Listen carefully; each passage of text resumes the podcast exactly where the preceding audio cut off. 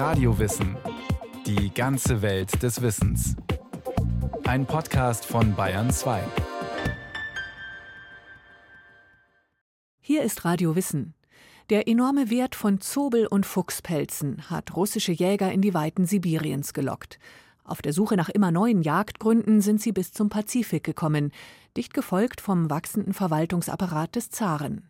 Für den Profit des aufsteigenden russischen Weltreiches haben sibirische Indigene einen hohen Preis bezahlt. Und natürlich die Jagdtiere.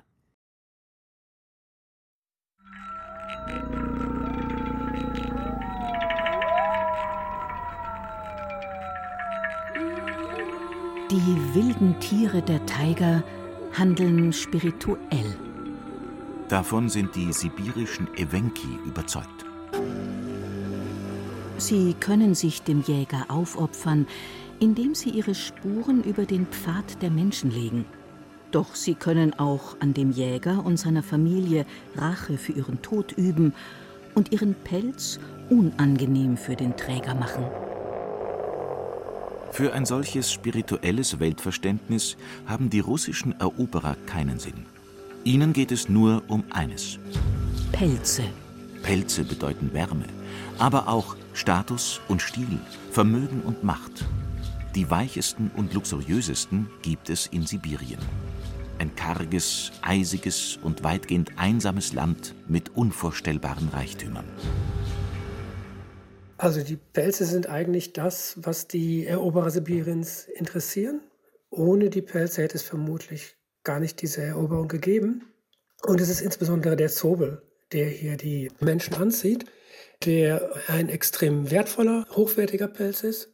Und zwar, je weiter man in den Norden kommt, desto dichter wird das Haarkleid. Ein sehr schönes Schwarz. Und es ist vor allen Dingen ein Pelz, den es nur in Eurasien gibt. Also Sibirien hat hier ein Alleinstellungsmerkmal. Sagt Professor Andreas Renner.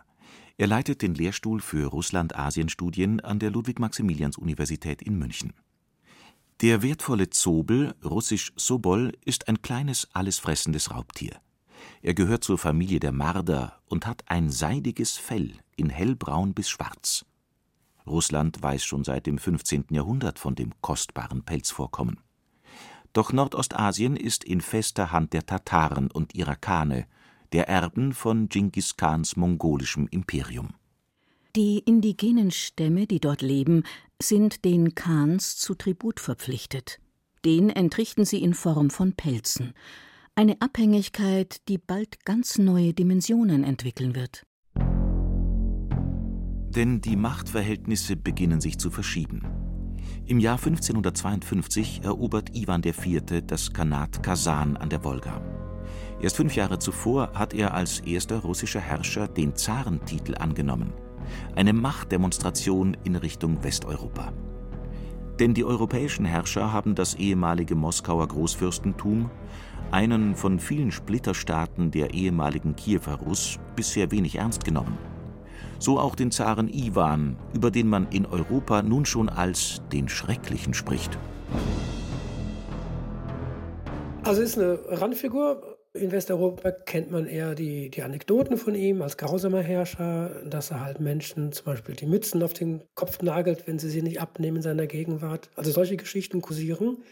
Das andere ist, dass er eben versucht, den Zugang zur Ostsee zu erkämpfen für das Moskauer Großfürstentum, was nicht gelingt, also was kurzfristig gelingt, aber dann wieder verloren geht. Aber im Ranking der europäischen Herrscher steht er eher am Rande. Also es sind eher so diese Anekdoten, die über ihn kursieren. Er ist auf jeden Fall nicht jemand, dem man seine Tochter anvertrauen würde als, als Heiratspolitik. Doch jetzt mit der Eroberung des Khanats Kasan ändert sich einiges an der Stellung des aufstrebenden Großfürstentums. Denn nun liegt nur noch das Khanat Sibir zwischen dem Zarenreich und den Reichtümern des Nordens. Diese tatarische Monarchie wird dem ganzen Subkontinent seinen Namen geben. Eine mächtige Kaufmannsfamilie mit guten Beziehungen zum Zaren wittert hier neue Einnahmequellen für sich, die Stroganows. Sie sind durch den Handel mit Salz reich geworden und haben mit ihrem Vermögen Iwan IV. bereits Kredite gegeben. Sie holen sich am Hof die Erlaubnis ein, diese Gebiete zu erkunden und schicken eine Schar von Kosaken unter der Führung von Jermak Timofejewitsch in das Khanat Sibir. Das Ziel ist auch gar nicht zunächst, dieses Tatarenkhanat von Sibir zu erobern, sondern einfach so ein bisschen zu schauen, was gibt es dort, wo können wir Geschäfte machen, Salzquellen möglicherweise oder eben, eben Pelze. Und dann gelingt es diesem Jermak überraschenderweise, dieses Tatarenheer zu schlagen. Und dann ist auf einmal der Weg frei. Er kann sich aber nicht sehr lange halten, sondern die Sache wird eigentlich erst dann zu einem Erfolg, als reguläre Truppen des Zaren eintreffen. Die kamen, nachdem man dem Zaren Pelze geschickt hatte. Ein Zobelpelz ist fünf bis zwanzig Rubel wert. Ein einziger Silberfuchsbalg kann sogar für 50 bis 100 Rubel verkauft werden. Das ist der Kaufpreis eines kleinen Hofes mit Tieren, Knechten und Inventar. Dieser Reichtum überzeugt schließlich den Zaren, seine Truppen zu schicken und die eroberten Gebiete zu sichern. Damit ist der Weg nach Norden offen. Das weiche Gold lockt vor allem Jäger, Trapper und Kosaken an, auf Russisch Promischljeniki, Unternehmer, die in den Weiten Sibiriens ihr Glück machen wollen. Also ich vergleiche das immer gerne mit Piraten. Also es sind immer Menschen dabei, die militärische Kenntnisse haben. Es sind Kosaken, die sich neue Betätigungsfelder suchen, weil es im Südosten enger wird mit dem Vordringen des Zarenreichs und Polen-Litauens und des Osmanischen Reichs. Das sind sozusagen die, äh, der militärische Kern, aber sonst sind es Abenteurer, die einfach hoffen, sich mit Pelzen oder Raubzügen Reichtum zu erkämpfen. Es sind entflohene Bauern. Also es ist auch die Zeit, in der in Russland die Leibeigenschaft verschärft wird.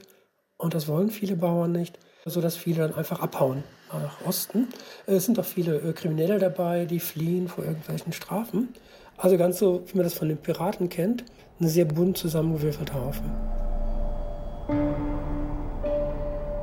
Doch so einfach ist es nicht, in Sibirien zu Reichtum zu kommen. Die Unternehmer verbringen Monate in der unbarmherzigen, eisigen Wildnis. Feindlich gesinnte Konkurrenten und sibirische Indigene lauern in der Abgeschiedenheit.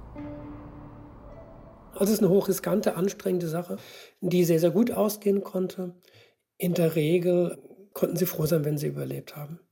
Hinter den voranstürmenden Unternehmern folgen dicht die Verwalter des Zaren und errichten Stützpunkte, um die russischen Besitzansprüche auf das weite Land zu bekräftigen. Ein solcher Stützpunkt ist die Stadt Mangaseya am Fluss Tas, die 1601 als erster militärischer Standort nördlich des Polarkreises gegründet wird. Dauerhaft hat sie nicht mehr als 750 Einwohner plus ca. 60 Soldaten, die regelmäßig gewechselt werden. Doch die Lage zwischen Taiga und Tundra macht die Stadt zum perfekten Ausgangspunkt für die Jagd nach Zobel und Polarfuchs, die kostbarsten Pelztiere Sibiriens. Hunderte von Unternehmern beziehen dort jedes Jahr ihr Winterquartier oder versorgen sich mit Vorräten für die Jagd. In Mangasea werden auch die Tierbälge verkauft, die die Jäger aus der Wildnis mitbringen. Das sind in den Jahren 1630 bis 1660 jeweils zwischen 20.000 und 25.000 Zobelfälle pro Jahr. An diesem Reichtum bedient sich auch der Zar. Zehn Prozent ihrer Beute müssen die Trapper abgeben, wenn sie die erjagten Pelze an Händler verkaufen.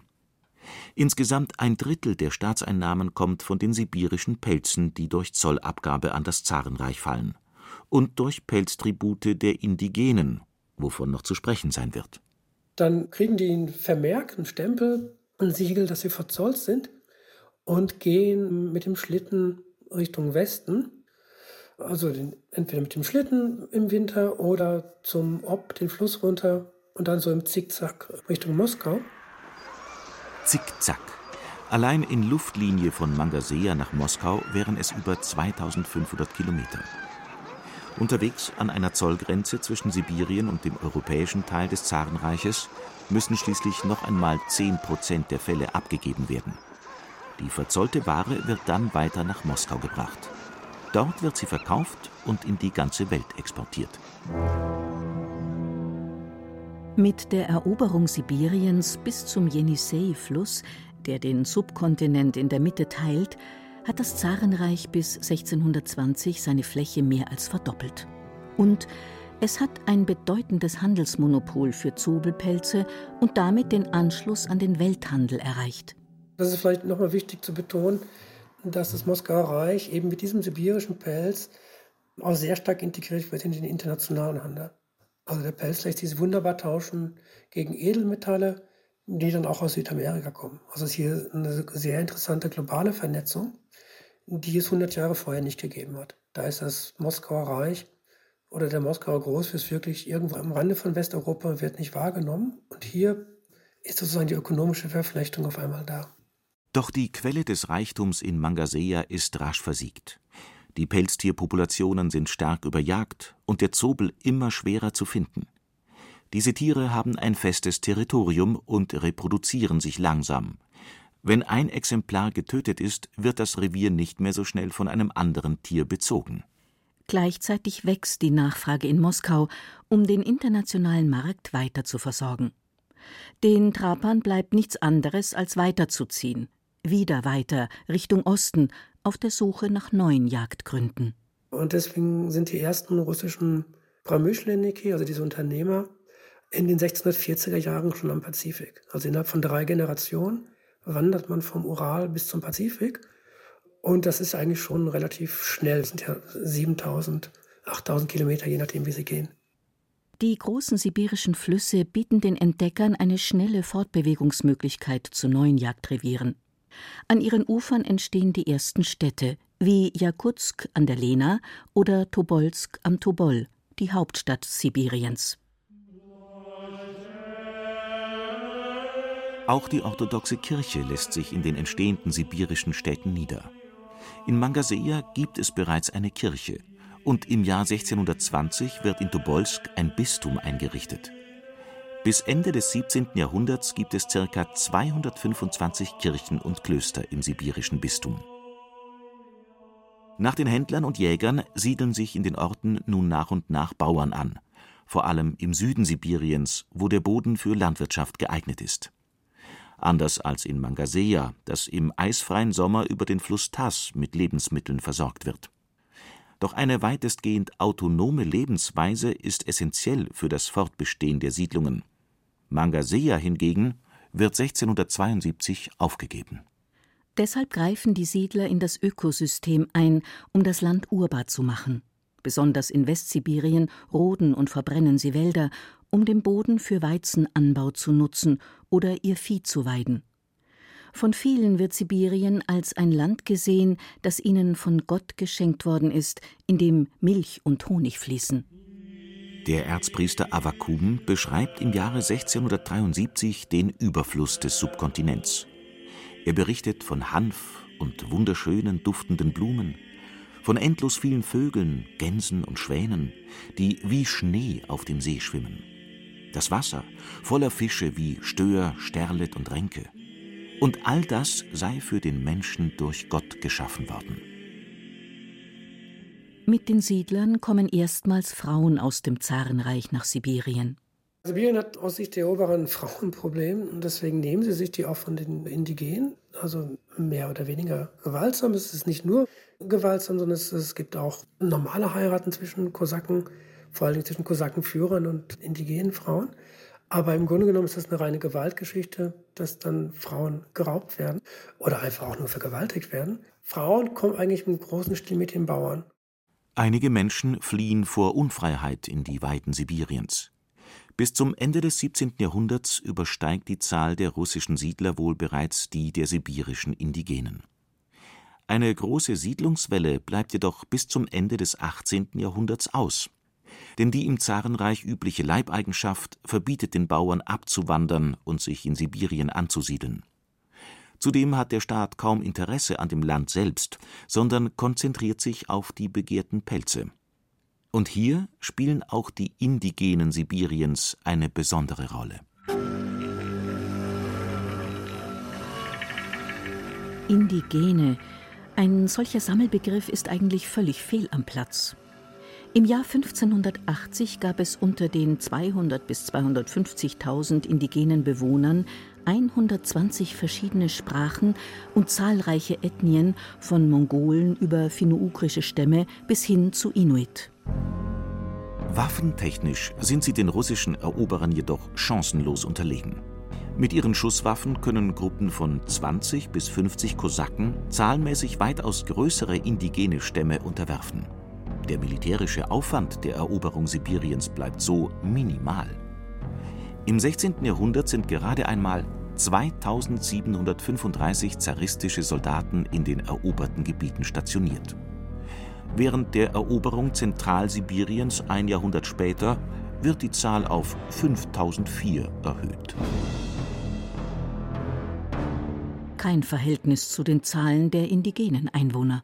Aber überall ist der Widerstand eigentlich da und es gibt vor allem in dieser Übergangsphase, in der Anfangsphase, immer wieder Aufstände und Überfälle, auch erfolgreiche Überfälle auf diese Trapper, auch auf Städte wie Mangasea, die belagert werden und äh, angezündet werden. Also Widerstand ist überall da, aber überall ist er langfristig eigentlich erfolglos, weil die militärischen Kompetenzen fehlen und weil die Indigenen auch unter sich nicht geschlossen sind. Also es sind Kleingruppen, die hier Widerstand leisten. Es kommt nicht so zu flächenmäßigen Aufständen, dass man sich jetzt abspricht über Distanzen hinweg. Dafür fehlen eigentlich die politischen und sozialen Strukturen.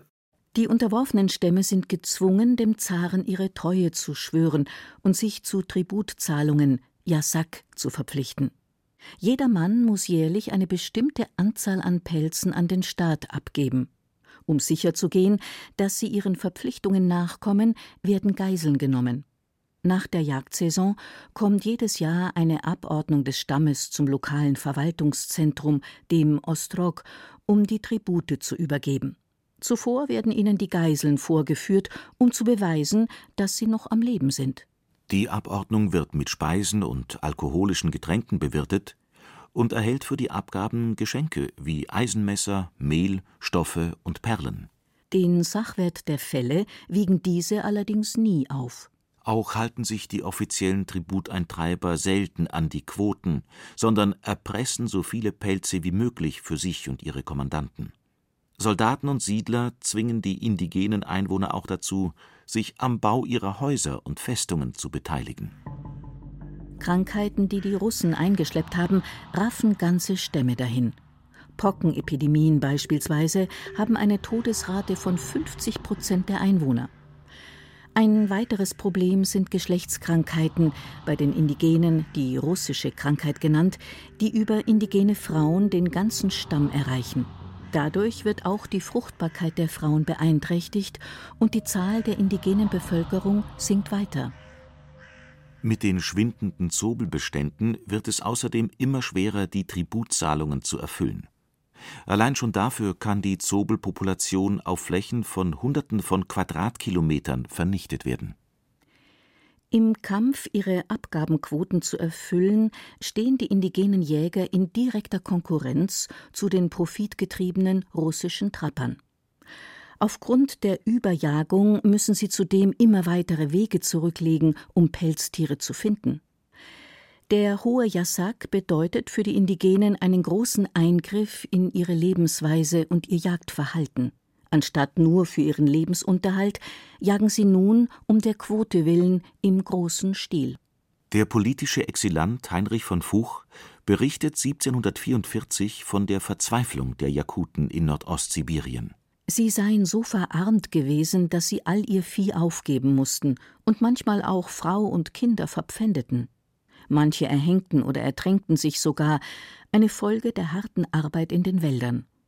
Sie erlitten Hunger und Kälte, bis sie genug Tiere gefangen hatten, um den Jasak zu bezahlen und obendrein den Eintreibern noch Geschenke machen zu können. Der Pelzrausch des Zarenreiches kam den indigenen Stämmen teuer zu stehen. Schon Mitte des 17. Jahrhunderts sind nur noch die Halbinseln Tschukotka und Kamtschatka am Pazifik von den Eroberern unberührt. Im Jahr 1696 zieht der Kosakenführer Wladimir Atlassow mit einer Expedition über den Fluss Anadir 1800 Kilometer nach Südostsibirien nach Kamtschatka. Er kommt mit 3640 Zobelpelzen zurück. Diese Fälle sind größer als die üblichen sibirischen Belger und erzielen noch höhere Preise. Die Entdeckung dieser neuen Quelle für Pelze schließt die Aneignung des sibirischen Subkontinents ab. Sie bildet jedoch zugleich den Höhepunkt der Unterdrückung der indigenen Bevölkerung. Die russischen Eroberer erpressen die Itelmenen auf Kamtschatka weitaus stärker als andere sibirische Stämme. Sie bestrafen Fehlverhalten auf grausame Weise und nehmen sogar Sklaven. Die drei Rebellionen in der ersten Hälfte des 18. Jahrhunderts werden brutal niedergeschlagen. Die Zahl der Itelmenen sinkt von 13.000 bei der Ankunft der Russen auf 6.000 innerhalb von gut 70 Jahren. Ende des 17. Jahrhunderts stehen die Männer des Zaren an der Pazifikküste. Innerhalb weniger Generationen haben sie einen riesigen Kontinent durchschritten. Sie haben 13,5 Millionen Quadratkilometer Land und unglaubliche Reichtümer gewonnen. Also ich glaube, es ist nicht übertrieben zu sagen, dass die Eroberung Sibiriens und die Kontrolle von Sibirien eigentlich erst den Aufstieg Russlands zur Großmacht ermöglicht hat. Und der beginnt dann ja auch im 17. Jahrhundert und wird abgeschlossen unter Peter. Aber ohne diese sibirischen Pelze hätte Peter seine kostspieligen Kriege überhaupt nicht führen können. Und die Grundlagen dafür werden im späten 16. Jahrhundert gelegt. Der globale Pelzhandel und die immensen territorialen Gewinne. Sibirien setzt das Zarenreich auf die Karte der Großmächte Europas. Es sind die Indigenen und natürlich die Pelztiere, die den hohen Preis für Russlands Aufstieg zahlen. Doch wenn die Eroberer Sibiriens ihren Blick über den Pazifischen Ozean schweifen lassen, hoffen sie, dass sie noch immer nicht am Ende sind. 1741 wird Vitus Bering mit seiner Crew Alaska entdecken und feinste Seeotterpelze mitbringen. Einem kleinen Tier mit schwarzen Knopfaugen und großen Ohren, dem Zobel, sind die Männer des Zaren bis über den asiatischen Kontinent gefolgt. Nun lockt sie der Seeotter nach Amerika, nach Alaska, zu Russlands eigener Überseekolonie.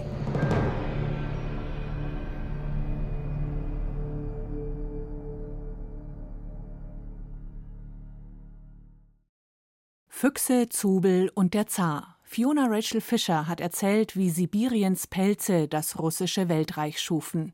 Vielleicht sind Ihnen dabei Parallelen aufgefallen, die an die Erschließung des sogenannten Wilden Westens durch weiße Siedler und Siedlerinnen erinnern.